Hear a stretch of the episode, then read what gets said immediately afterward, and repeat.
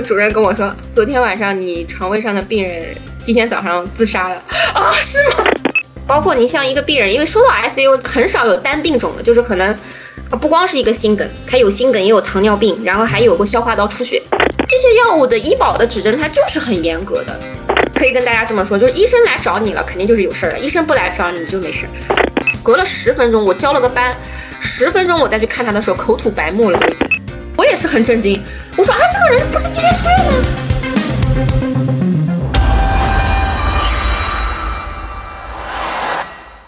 如果你喜欢我们的节目，想参与我们的群聊，分享不定期福利，可以添加微信 cheese radio c h e e s e r a d i o 加入我们的微信听友群。同时也感谢你把我这行说来话长推荐给你的朋友们。我这行说说来话长，我这行说来话长。话短说。这一期呢，我们来聊一个看起来有点沉重的医疗话题，所以呢，我邀请了一位健谈又开朗的医生，有请萌萌医生。我我就是很第一次被访谈，就是还是蛮蛮蛮蛮开心的，很开心，就是跟阿汤哥聊天，然后就是播客的内容我也很喜欢，就这样，就就没有没有了。我是我是萌萌酱的这个 B 站的忠实粉丝啊，我以前是萌医生啊，萌医生的忠实粉丝啊，也是这个是你的萌萌酱啊的小红书，今天是看到我的小红书是吗？对，先是看到了小红书。好了，听到这个声音，顿时感觉并不像开头预告的那么沉重哈。但是还是要先跟大家说一下你所在的这个科室——急诊危重病科，那就是我们平常所称呼的 ICU 吗？对，就是又是急诊，然后又是重症，就是包含了急诊和重症两个部分。因为现在都是大型的三甲医院嘛，一般都会急诊和 ICU 一体化，就是有极危重症的病人，就是从急诊。进去以后，包括到 ICU 的，呃，就是重症的治疗，它都是有一个序贯性的。然后包括很多车祸啊之类的病人，然后就是他需要有一个很连续的监测嘛。包括从一入院，他就需要一个重症监护。所以就现在的话，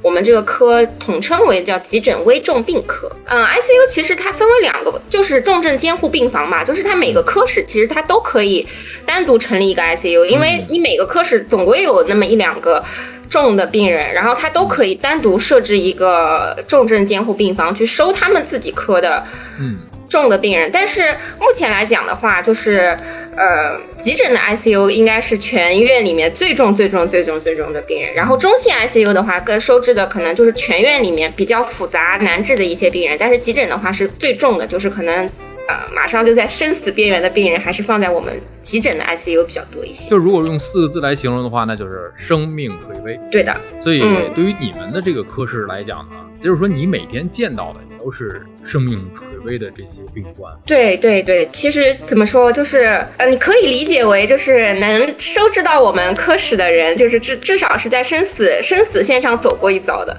啊，对。哎呦。萌萌到 ICU 工作多久了？其实我从呃研究生刚上研究生开始，然后就其实是算在工作时间内的。然后其实到今年的话，从二零一六年到现在已经有六年。然后今年是正式脱离了这个学生的身份，其实就是可能正式的在以一个完完整整的一个独立的一个医生，然后独立的可以去诊疗病人，然后可以管一个组的病人，是这样子。从一个医学生的身份过渡到了一个医生的身份，对对对，是完完全全脱脱离掉的啊！大家都知道，就是医学生普遍任职有八年嘛，嗯，不止，不止，对，就本硕连读的话是，然后再加上呃你的这个规培，然后再加上住院，对对对，这一系列下来的话，包括萌萌在这个过程当中，好像我看到你的这个个人的这个社交媒体上，这个经历还是挺丰富的，嗯。大家可以有兴趣的话，可以去看一看啊，这个经历还是挺丰富的。我就很奇怪，刚才已经说到了，生命垂危，每天面对的都是这样的一个一个过程。来到这个科室已经六年了，当时为什么会选择这个急诊的重症监护室呢？其实坦白说，我当时。嗯，有考虑过很多很多科室，然后我觉得我的就是我们在大五实习的时候，我想过很多我可能感兴趣的方向，包括外科，呃，我也是考虑过的。所以我在大三、大四的时候吧，其实我在实习之前，我就有自己去联系一些比较有名的医院，然后我认识的主任啊，我跟他们写邮件啊什么的，说我作为一个医学生，我很想去你的科室再看一看，再见习见习，然后想一想我自己到底感兴趣的是什么方面。我去过，呃，南京军区总院的外科研究所，然后去过肾内科、呃肾脏病研究中心，然后也去，我对心内科也很感兴趣，嗯，然后对皮肤科也很感兴趣，包括跟长征医院的皮肤科的呃院士，然后当时之前也有沟通交流过，但是我最后最后选择急诊危重病科的原因，我觉得其实跟我的性格上是有点像的吧，因为我性格其实是一种很干脆利落的一个很很独立的一个性格，就是可能在这个。急诊工作的时候，就是我觉得他们处理病人一些就是很干脆利落的形象，就是非常的触动到我。然后，而且当时就是我实习的时候，就是急诊科的医生真的都很帅，很飒。然后，然后我就是我心目中的一个就是啊，很很厉害、很很有能力的一个医生的形象，就是感觉他们的那个敏捷程度和判断力都非常好，正好 match 到我心目中对医生的一个这个形象的一个切合度，所以我当时就直接选择了急诊危重病，就没有考虑别的科室。虽然其他的科室也都非常的感兴趣，其实有的人说这个性格跟每个科室其实是有这种相匹配的个一个过程。比方说，很多人比较干练，他可能会对这种什么普外，他会很适合啊，可能心思非常的细腻的人，可能适合内科啊。这可能是性格大体上都有这种，包括急诊的这种，又是急诊的 ICU 的这种啊。我们在一些个影视剧的作品当中可以看得到。我小的时候，我记得我看过第一部，应该是港剧 TVB 的那个《妙手仁心嗯，我也看过，很小很小的时候》，看过，就是八零后才看过我很喜欢 TVB 啊，啊。TVB 还有那白色强人对，还有 Uncle 三十六小时，啊，对，Uncle 三十六小时。首先来讲呢，急诊它有一个节奏感，因为抢救病人啊，它是有轻重缓急的对，就比如说我今天上午的病人就。啊。其实我就不瞒你说，我今天我当时我七点钟的时候给你发了个微信，我说，哎，今天是七点半吗？其实我当时很累，就是我其实今天就是 今天这一天都很抓马，然后就是早上一去上班，然后就就主任跟我说，昨天晚上你床位上的病人。今天早上自杀了啊？是吗？这样的事情就是就是你可能会很震惊，但是你马上又哦震惊下来，就这样啊，这这个这个我是知道是该怎么处理的，就是、嗯、就这种事儿会成为一种常态，是吧？就是你可能在那一两秒钟的时候，你会震惊一下，但是可能你的整个的人的反应力在，我觉得是在半分钟之内吧，你就知道你该怎么做了。嗯，嗯、这就是一个急诊科医生的一个素质。呃，对对对对对，我至少我觉得我是这样子的，就是我可能愣五秒钟嘛，不超过五秒钟，嗯然后。但是三十秒钟之内，我绝对知道我这个病人我下一步该怎么做。包括我今天查房的时候，这个病人突然又，然后我就是本来这个病人我已经安抚好了，然后就是处理好了，然后我又就就带着我的实习生啊、规培生去查房，然后查到一半，然后就听到隔壁的房间的病人在叫我说：“医生，这个病人又去。”就是马上就跑过去，然后这病人就流着到处都是血嘛，头上全是血，然后我另外另外的一个病人，呃还是这个病人，就是这个因为未遂，对对对，因为就是就是制约他，他因为力气很大嘛，然后挣脱了那个那个约束带的束缚，然后我就是看到他头破血流的样子，我就马上去叫了家属一起给他按住，然后就是很反应很快的，就是教护士怎么处理啊什么的，然后就是脑子里面很清晰，知道自己该做什么。嗯，你这个嗯职业的这个素质特别像是我播客的第一期录的这个民航机长，因为像是这个决断的这个能力啊，包括飞机什么时候去拉起，什么时候复飞，可能还要更短时间，可能是零点几秒。对，我觉得他们可能比我们的的那个素质要求更高一些。我我小的时候我就有三个三个理想，三个理想，呃，一个是现在正在实现的广播电台节目主持人，嗯一个是外科医生，一个是民航机长。你看我指向性都很强，我不像你一样，就是嗯头破血流、开膛破肚的这种感觉。因为现在我吃饭我也能看到一些个影视剧的一些个手术片段啊，我嗯觉得还是看喜欢看那种，比方说那个 Diamond Diamond Medical 啊，像这种。嗯，道具非常逼真的这种啊，包括飞机为什么我喜欢这个民航机长？因为你一个人关在这个机舱里面，谁也不知道是谁开的飞机，就是你救治病人的时候，病人也不知道你的主刀他麻醉了嘛，也不知道主刀主要是一个什么样子。对，广播电台同样同理，就是你在这个麦克风前，听众也不知道这个收音机里面是谁。就在你的这个前一期，按照我的排序来讲，你的前一期我的播客这个序列里面聊的就是广播电台，从广播到播客这三十年，我请了一位我的老师啊，也是广播电台的一位，你们南京南南京人，哪一个啊？黄凡听说过吗？黄凡哦，是八九七吗？江苏音乐广播啊，八九七，对对对他比，较资深，你可以听一听上一期，因为咱们录制的时间啊，就是录制的时候，我这一期还没有发布。话说回来，三个理想我实现了其一啊，实现了一个 呃，在现在来看，我以为我以前认为可能是实现了一个最不赚钱的一个，但是呢，通过聊了这么多的朋友啊，做这播客啊。嗯，好像很多的朋友告诉我，哪个行业都不赚钱啊，包括这个这一季这个决断力啊，是我非常欣赏。因为我们这广播电台也是这样的，收听的时候，你在广播电台那个收音机身边收听的时候，你听这个节目非常的流畅，行云流水，上一首压着下一首。但是，呃，这个主持人在底下已经是各种手忙脚乱，就像是一只鸭子嘛。你在嗯这个水面上看到的是啊，就是平稳的这样游，在底下是涡轮增压嘛。嗯，你要来回换推子，现在也是这样的。然后后面讲到这个医生的时候，哎呀，一想到这个医生，从学到毕业最短的就是八年。你再说后面呢，再去讲规培，再去讲这个轮转啊、住院、住院总，这一路下来，可能别人你的同龄人都已经可能发家致富了，是吧？这些提早转行的还有年入百万的，大家可以看这个萌萌的这个前几个啊，有一个转行的医生如何年入百万啊，这都是令人羡慕的。但是钱收入多少，我觉得不是让我们选择哪一行的一个重要因素，主要还是看自己去想要的是什么。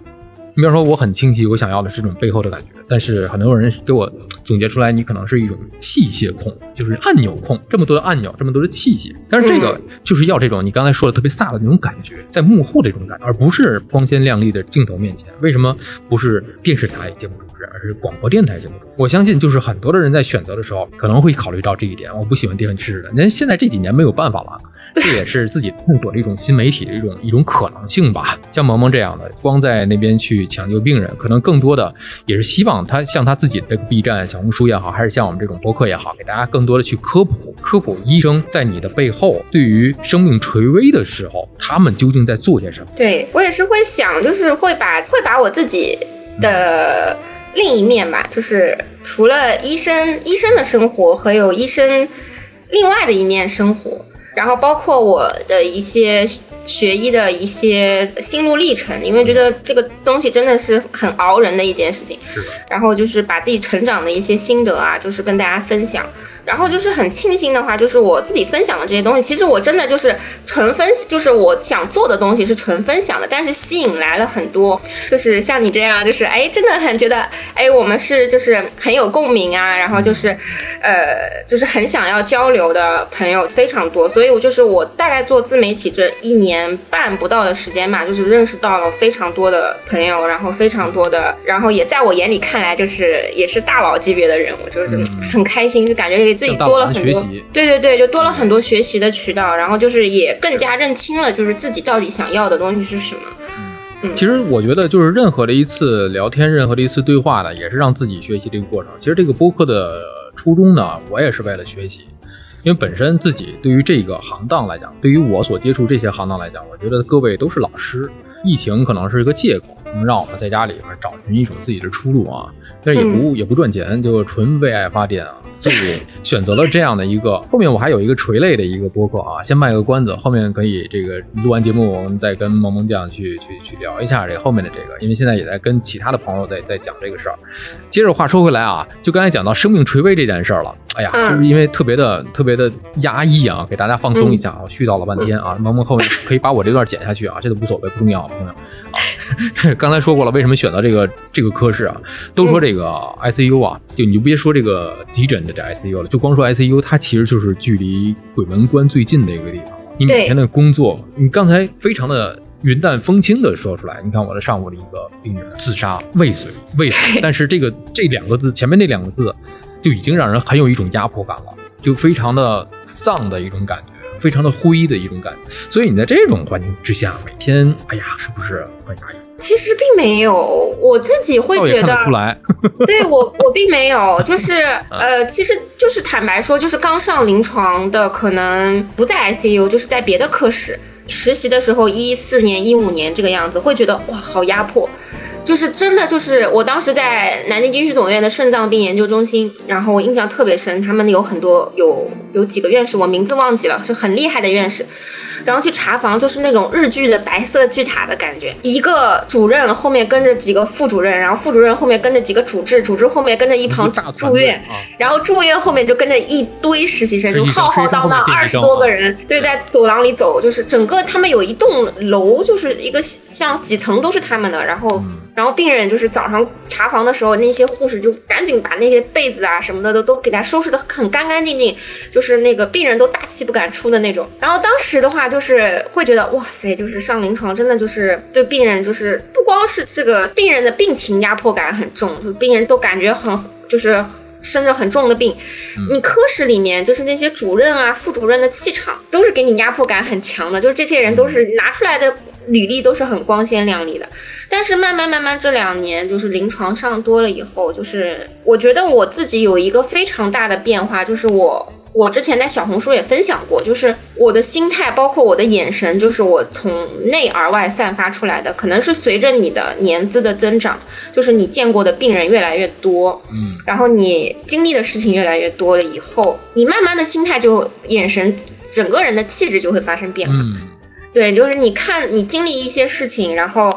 原来你很害怕的东西，慢慢就不会再害怕。然后就是你之前，比如说我刚实习的时候，一个半夜一个电话打过来说，哎，马上一个心梗送过来，就就幺二零救护车，马上一个心梗送过来。然后我很紧张，心脏扑通扑通跳，我感觉我自己要心梗了。然后我想啊，怎么怎么怎么办？怎么办？我老师老师，呃，幺二零说马上要来一个心梗的病人。然后现在的话，就是我上一个夜班，上一个值夜班的时候，我床上有个病人发，我自己管的病房那个观察室嘛。有一个病人发那个心梗，是心梗后的再梗，然后发心衰，那就是该怎么处理就怎么处理。你知道自己该怎么做，然后就就慢慢慢慢的就是会把它就当成就是你的一份工作。其实你看，就是在萌萌同事的工作过程当中，你打个比方啊，我觉得大家如果不能理解的话，比方说你在路上碰见有人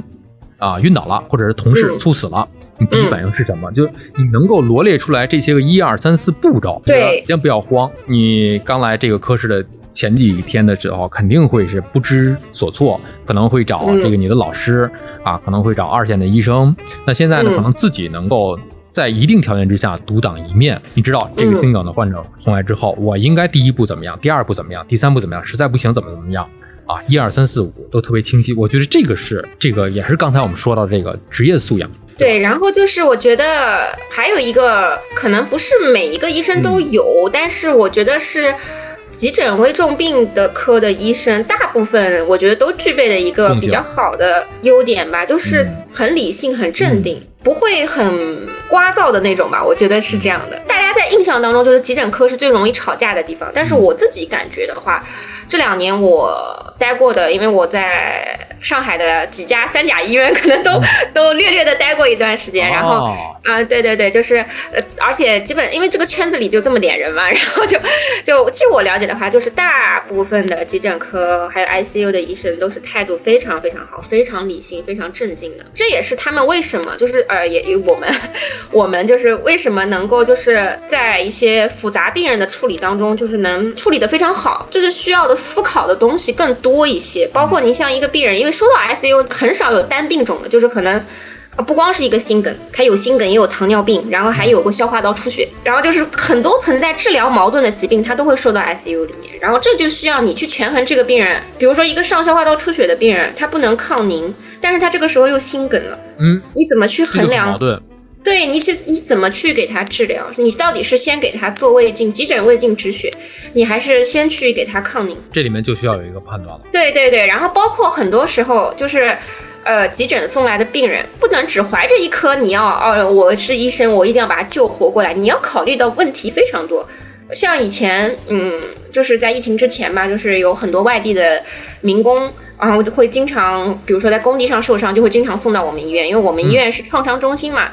然后送来以后，你要考虑到这个病人是不是有医保，是自己付钱还是医保。嗯，那如果是这样的情况下，在怎么样给他省钱，又要把钱省了，还要把他的命给救了。哎呦，真的是太不错，更多的是人文的一种关怀了。然后包括现在 ICU 的病人很多都是这样的，就是因为 ICU 涉及到很多药品，就包括其实现在这个我也没觉得没有好隐瞒的，就是有一些药物，就是可能不是所有药物，就是但是有一些病人会用到一些像白蛋白啊、丙种球蛋白啊这些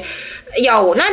这些药物的医保的指针它就是很严格的，那你不可能去非要去达到那个指标，你再去给病人用，那肯定对他的就是我们肯定想尽早的给病人用一些好的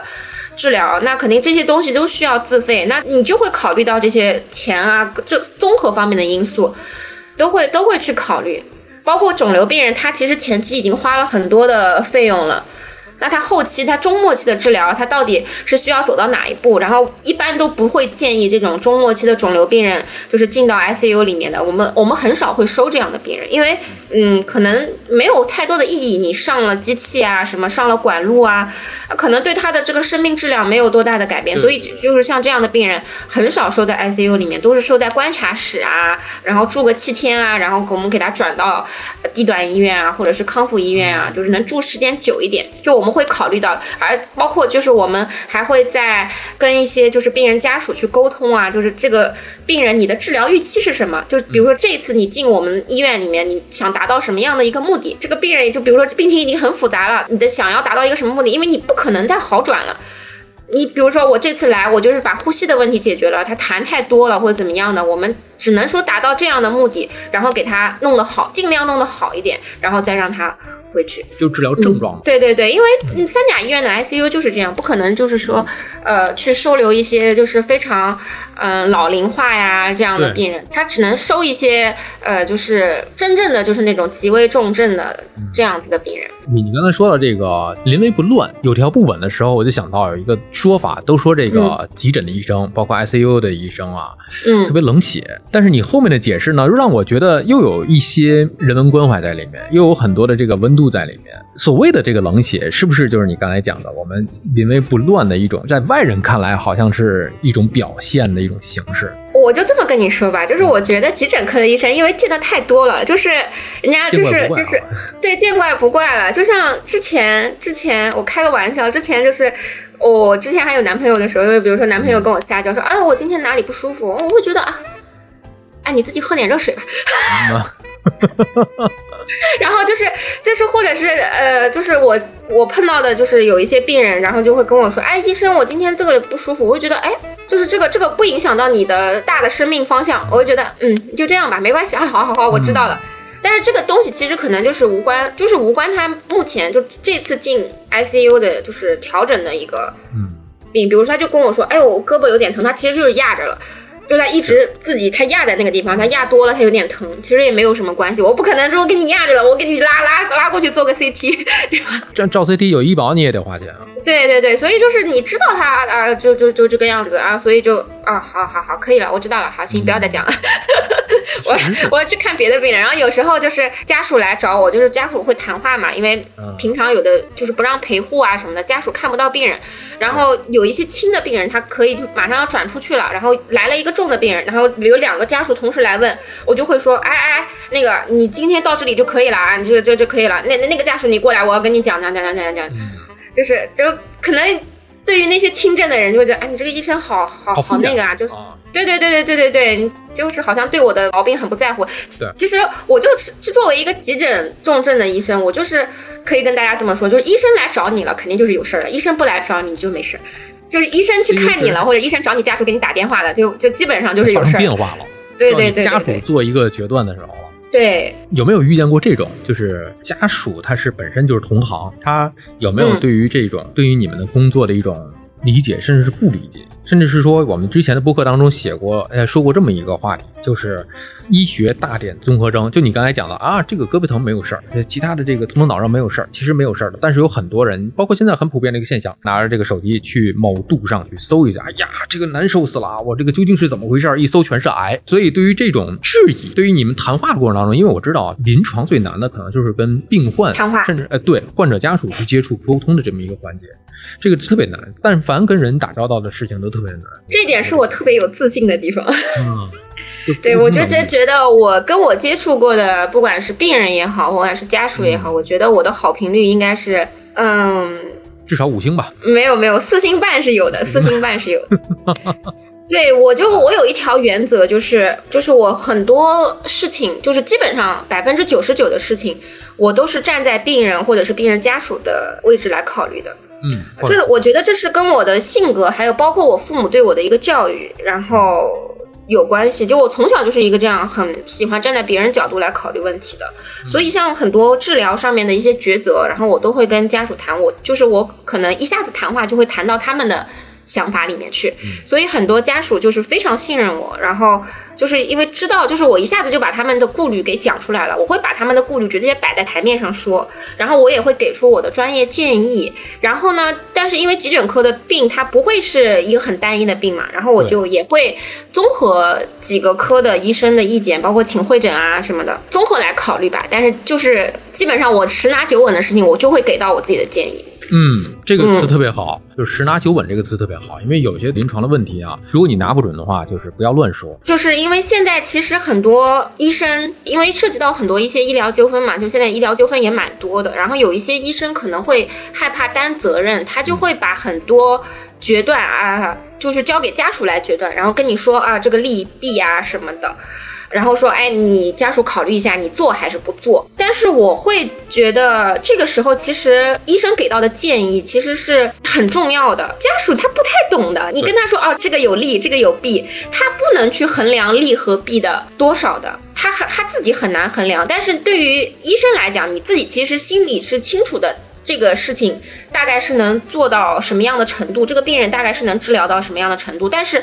你也会跟他谈到，就是说。我是建议你这么样做的，但是这样子做也是会有一定的风险的。我会把我自己的建议给到他们，所以就是我还是蛮蛮可能觉得自己是，呃，我觉得讲这个话有点自恋吧？我就觉得就是我还是蛮了解就是患者的心理的。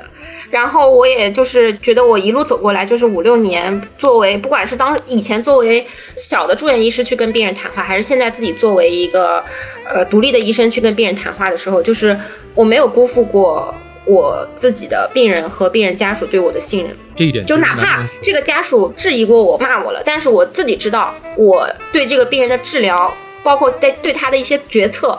做完以后，我今天晚上回家是能睡到觉的，就问心无愧。对的，就是我只要知道我自己做的这些事情无愧于我自己学到的知识，无愧于我这十几年来就是学到的医学知识，还有我懂的一些道理，就是那就可以了，OK 了。嗯，凭着良心去跟每一位病患及病患家属去沟通，因为本身存在着信息不对称的这么一个问题，不可能每个人他都了解这些个呃医疗的常识。我们就说常，我们科普不到每一个人，我们不可能让每一个人都了解你现在正在发生的这个疾病怎么样去处理的一种手段。你包括医生还都需要会诊呢，是不是？我们是的，往往病患家属听到的每一个建议啊。都有可能是早上开晨会，或者是我们会诊之后告诉大家啊，这个我们要怎么样去做，怎么样去选择一个更优的一个治疗方案，甚至两个方案、三个方案，让你家属去择优去选。我们告诉你利弊全都摆在那。其实医生也跟家属是一样的，都在着急把这个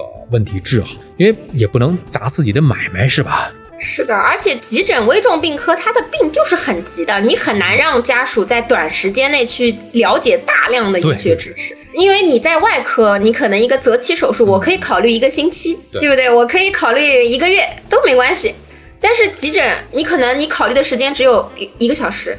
三十分钟。你的急性心梗的时间窗就是六个小时，你发现了以后都已经过了三个小时了，你送到医院有一个小时，你可能能不能做？你做马上就做，不做就走，就药物治疗。可能马上就过了时间窗了，可能就做不了。所以就是这个时候，其实医生的专业意见是很重要的。所以大家可以放心的去信任、相信你所这个交付的这个医生。对，我觉得还是要多给医生一些信任，因为。医生他其实跟你没有没有什么的，也不存在任何的这个瓜葛，他他不可能去砸自己的饭碗，砸自己的招牌。他给你的建议肯定是结合了他大量的经验给到你的建议。每个人的性格不一样，不是说每一个医生都像毛萌这样啊，开朗型的这种性格啊，有的可能人就不擅长表达。是吧？可能就是简单的一两句，你会觉得，哎，医生态度也不太好。确实是，也有各行各业都有态度不是特别好的，也有各行各业都会有那种热心肠的人啊。所以我觉得，首先是信任吧。其实沟通的方式，大家可以选择一种自己舒服的方式去沟通，主要还是把这个命先救了。我觉得最主要是救命啊。但是救命是一个方面，就是我们刚才谈了半天都是临床，其实跟其他的科室也都一样，临床跟学术两手抓，两手都要硬，是吧？对，萌萌是不是发过 SCI 啊？哦，对，发过发过。你看啊，SCI 是不是学术追求的一个天花板？标配吧，我觉得。标配啊！但但是在你这个年纪上，这个年资上，发 SCI 多吗？我觉得三甲医院是标配吧，因为我自己有三篇，然后我觉得我今年我下个月满三十岁，然后我觉得我这个年纪。提前祝你生日快乐。啊，谢谢谢谢哦，这个月三十岁，今天今天已经十一月份了啊。对对对对对，我觉得我我了解到我周围的跟我差不多年纪的，然后但凡能留在呃一些呃北上广的三甲医院的医生，基本上都有一篇，至少有一篇 SCI，至少有课题，嗯。在临床的同时再去搞这个学术的话，你觉得精力很难去，包括自己还有自己的生活呀？其实是有很多很多很难熬的日子，就是。包括我去年，其实我有很长一段时间是没有在临床的。我去年是一直在外地，不在上海，在出差做我的一个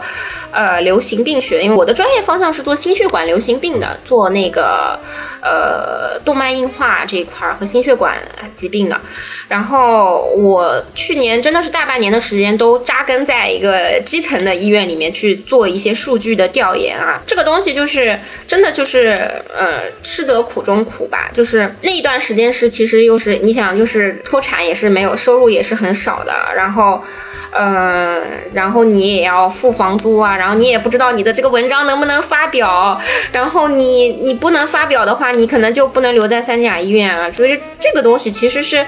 很难去，我就这么说吧，就是大家可以在三甲医院里看到的医生，我觉得都是超越了医学生的里面的百分之九十吧，就是他们是熬过了百分之。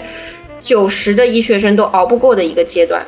然后拿到了自己的一些学术成果，然后才能留下来。比如说金字塔的这个尖儿啊，对，都是金字塔的尖，就是它那个硬杠杠，就是医院的那个三甲医院的硬杠杠，它是太太难了。像北京这样的，我了解到的基本上都是博士嘛。对对对，其实呃，我们上海这边的话，基本上也都是博士。然后像急诊危重病是硕士，也就小众的科室的话，基本上都是硕士以上。然后再加上你的文章啊，像像我 A 自己有 S C I，然后有也有课题，然后也有中文核心。然后有在这些东西的加持下，然后才能比较顺利的，就是基本上找工作这样子。所以也是成为了很多这个学弟学妹的一个一个榜样。啊，对，但是也有会有自己的一些遗憾嘛，就会觉得就是好像就是我的遗憾就是没有没有就是出国去做访问学者吧，因为正好遇上疫情嘛。然后就是本来是去的要去美国，然后就是疫情的原因没有去，然后跟那边实验室断了。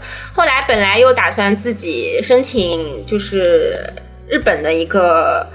那个博士，但是后来嗯，因为一些嗯不太想说的原因吧，然后就是暂呃对对对，暂时暂时就是也打算就是先工作一段时间嘛，就是调整一下自己的心态。嗯嗯，以后有机会的话，还是会去把这个博士的学业完成的。这就是对我来说，这个读博不是一件可能现在经历了这么多吧，就对我来说，读博并不是一件特别难的事情，而是。嗯，就是一个我觉得人生要完成的一件事情，就它不会是对我来说是一件很难的事情，它就是我要列在 list 里面的一个东西。对于每一个人来讲，其实这一点特别好。我们不是单单讲萌萌这个个体啊，其其实每一个人，如果觉得自己想要去这个人生不仅仅是这样了啊，嗯你可以可能觉得自己的这一还没有全剧终的时候，有不同的这个追求和方向的话，尽管去做。因为本身我们在一些个社交媒体上也好，还是在一些个主流媒体上也好，都会看到一些人可能到了三十岁也好，到了四十岁也好，他会逐渐的同化，比如说。跟同学一样，可能就是每天朝九晚五，但是也有一部分人，就像是我们刚才说的金字塔那个塔尖的那种少部分的群体，他会为了自己的这个当时没有实现的，或者是说我在人生的 list 里面还会有的接下来的一些个步骤去追逐的一个过程。但求无妨，但做无妨。对我的一个感悟，就是因为在急诊，你工作久了，你会有一个非常大的感悟，就是你永远不知道下一秒会发生什么。是，你永远不知道你眼前的这个人马上会发生什么样。就是我再举一个例子，就是上个月的月初国庆节的时候，嗯，我的床位上收了一个心肺复苏成功的病人，这个人是红斑狼疮，哦。红斑狼疮了二十多年，然后一直吃药控制的很好，不知道为什么就突然心跳骤停，原因也不知道，我们也不知道，因为我们 ICU 就是只把把他心肺复苏救过来，收到 ICU 里面嘛，然后我们很多检查也给他做过了。指标恢复的也很好，嗯，然后都打算给他出院了，都已经跟家属谈好了，而且，嗯，家属非常满意，我就是对我们的治疗也非常肯定。哎，就是他是就是那天晚上就是很很好很开心的晚上睡觉前还给她老公发了微信说啊明天出院啦，很很好啊什么的，要明天来接我啊，就都都很好的。凌晨五点钟突发心律失常，怎么摁都摁不回来，抢救抢救不回来，最后就没有了。没了，嗯。哎呦，嗯，然后我我第二天正好第二天我上班，然后我也我也很我也是很震惊，我说啊这个人不是今天出院吗？而且这个人心肺复苏以后，他是很神奇的，他心肺复苏的非常就是很及时，所以他那个做的非常好。然后包括心肺复苏之后，我们给他做了一系列的检查，指标都是好的。那这是究竟为什么？对我们后来怀疑可能是就是他自身免疫性的一个脑病。嗯，所以说，你真的是在急诊，尤其像急诊的 ICU，你永远不知道下一秒会发生什么。是的，是的，经常就会有发生，就是那种临出院的病人。然后我刚我我刚刚在讲，就插一个话题，就是我刚刚说的那个心梗发心梗心衰的那个病人，也是的，就是我也是第二天让想让他出院了，然后结果哎，我那天值夜班，就是本来第二天我下夜班他就正好出院，然后我我去上夜班，然后白班的医生跟我说，哎，这个病人刚刚心说发心梗了，说是叫了胸闷，然后我再去看他的时候，就就十分钟，隔了十分钟，我交了个班，十分钟我再去看他的时候，口吐白沫了都已经，然后跟我说不行不行，我口吐白沫了，我就赶紧来来推两只速尿上，然后就就一起一去听两两肺全是湿罗音，氧饱和度哗哗哗往下掉，然后就马上呼吸机全部就上了，然后今天我再去看这个人的时候，哎，很好，又可以出院了，明天又安排他出院了，然后今天给他家属打电话的时候，我在他床边给他家属打电话的，我就看着这个老头眼泪就从眼睛旁边掉下来。我说你这次回去要好好听话啊、不能不，因为他这个他就是上上消化道出血进来的，然后要做胃镜，血色素掉的哗啦哗啦又大出血，然后停了抗凝药，停了几天，结果胃镜做出来血止住了，结果马上又哽住，抗凝药刚吃上，马上又哽住了。对对对，然后梗住先梗，马上就发心衰。哎呦，对对对，所以就是那个非速度非常快，就是我们已经就是包括很多治疗，包括像那个出血的、止血的，包括胃镜治疗，已经是非常及时、很快的、很很快的去给他联系了。但是没有想到，就是还是跑不过这个，就是很努力的在跟那个死神争分夺秒的去给他抢时间，还好最后是抢过的。今天真的，我就看到那个老亚亚搜七十多岁了，我看到他忍住眼泪，就看到那个眼角这样一点点的那个、那个眼泪这样下来，他因为他知道是我我那天夜班去我去救他的，然后我一直在安慰他，我说亚搜我要爬，呃我在我在，我说我我我在我在这里，我我一直在这里，你放心好了，我在这里，只要我有我在，你不会走的啊。然后我一直在跟他安慰他，然后那天我还把他那个太太叫过来了，老太太就握着我的手，就说：“哎呀，医生今天还好你在哦，你在我就心定哦。”然后我就啊，那 那倒不用，那倒不用，那倒不用。我觉得就是这就是急诊医生该做的事情啊，就是嗯急诊医生就是要做这些事情的。但是你会觉得，嗯，这个事情做完以后，同样是救病人，但是急诊科的医生的成就感会比别的科的医生的成就感，我觉得更多一点吧。我觉得，因为他急诊有这种反差，嗯，是的，就是你生死一瞬间的事情，就是就就是这么快的，就包括很多科的医生，因为急诊。像我们急诊分为 ICU 观察室还有抢救室嘛，就是它的严重程度是递增的。然后我现在是在那个观察室，就是相对来说会轻，稍微比 ICU 轻那么一点点。但是就是观察室的病人是有别的，像心内科啊、消化科啊、呼吸科啊，也要有医生过来轮的，就是他们也要跟我们一起搭班，一起去治疗病人的。那些医生就是进来以后就过来以后就很讨厌、很烦，就不喜欢来我们急诊，就说啊，哎呦，我就在你们这里每天鬼哭狼嚎的。哎呀，病人叫死了，什么什么什么的。但是我一直都不觉得，我觉得就是生病的人都是一样的，你不要觉得他们鬼哭狼嚎的什么，他只是有所需求而已。这个是急诊的一个样子，嗯，这个也是我们这个幺二零的这个声音的来源啊。哎呦哎呦，大家就是你疼痛，你表现出来你的疼痛，你求生的欲望，更多的是在救命的时候，你在跟死神拉扯的时候，求生欲在努力去彰显的时候。我觉得这是一个充满了张力和深度和温度的这么一个空间。对，然后我也很感悟的一件事情就是，呃，我因为我今年开始做代教了嘛，然后我自己会呃，我会带规培生，也会带实习生，然后嗯，其实因为我年龄不大，因为我其实我二十九岁嘛，然后。我去带这些学生的时候，平常我是跟学生打成一片的，就是感觉啊，跟他们其实没有什么年龄差距啊，然后喜欢的东西也一样，然后也会聊八卦啊什么的。然后有一天有一个病人上来，然后那个病人也是也是发心梗，然后 他刚上来就是刚被送到我们观察室，还没就是没没有把这个病人送到 ICU，就是本来是打算先在观察室观察两天的，如果中了就转到那个 ICU 里面。刚进来，医嘱都还没开呢，病人还没去看呢，心跳就停了。然后我当时，呃，是旁边的医生的床位的。然后我当时是，可能是我先反应过来了，就病人叫了一声，然后我就啪就冲冲过去了。然后我看着那个心跳三十多，然后我就直接把床栏杆扯下来，然后我就。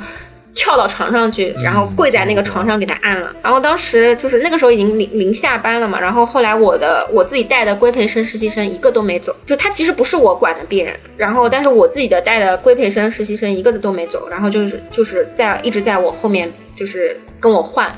然后呃然后就是后来反正第二天吧，就是就他们跟我说说就觉得嗯。就是在我身上看到了一个可能一个急诊科医生的一个素养素质，然后我就觉得对，然后我就觉得哎，我突然觉得蛮欣慰的，就是就是我可能潜移默化的把一些就是我自己学医十年来的一些感悟，就是通过一个病人就自己的一些行为，然后就传递给了这个传到了就是比我小的学弟学妹的身上。我觉得这个东西是比你去课堂上讲一些知识更有利的。包括我自己的，我我还有一些同学是学全科的、神内的、心内的。我有很多同学，然后他们在轮转的时候，就我们当时还是轮转医生的时候，他们就跟我讲，他们说，我觉得在急诊三四个月学到的东西，比我在别的科室学一年的东西都多。因为你你会你在急诊，你又要跟家属沟通，又要有练锻炼你的反应能力，又要计算药物的用量，然后在 ICU 你还要各种去算算什么肌酐清除率啊，算就是容量负荷，算营养，然后很多又涉及到计算的很精密的东西，然后这个病人有符合什么指针，然后你就结合很多去考虑，然后这个思维的这个能力是要非常强的，就非常考验医生的这个综合判断能力，因为他们会说。啊，在 ICU 在急诊学到的东西真的很多很多。我说，嗯，是的，是的，因为可能别的科的病种就比较单一，就是按照这个治疗流程一套一套，你先怎么样，再怎么样，做胃镜、做肠镜，怎么怎么去找用哪一个药，用这个单抗，用那个那个那样。在急诊就不一样，在急诊在 ICU，可能同样的一个疾病，同样是心梗，但是两个人的治疗方案就会有有差别。它的这个容错率也很小，它不允许你犯一丁点的错误。对。嗯，刚才讲的那个特别好，虽然他不是你的病人，但是他是病人。嗯，然后我自己也是，就是我能，就是感觉能把自己的一个素养去传过去吧，觉得还蛮。对对对，不仅仅是讲授一些的知识，就是有的时候确实知识是有限的，但是我们去做的事情可以做的东西是无限的，可以延伸的一些东西是无限的，是学术上的。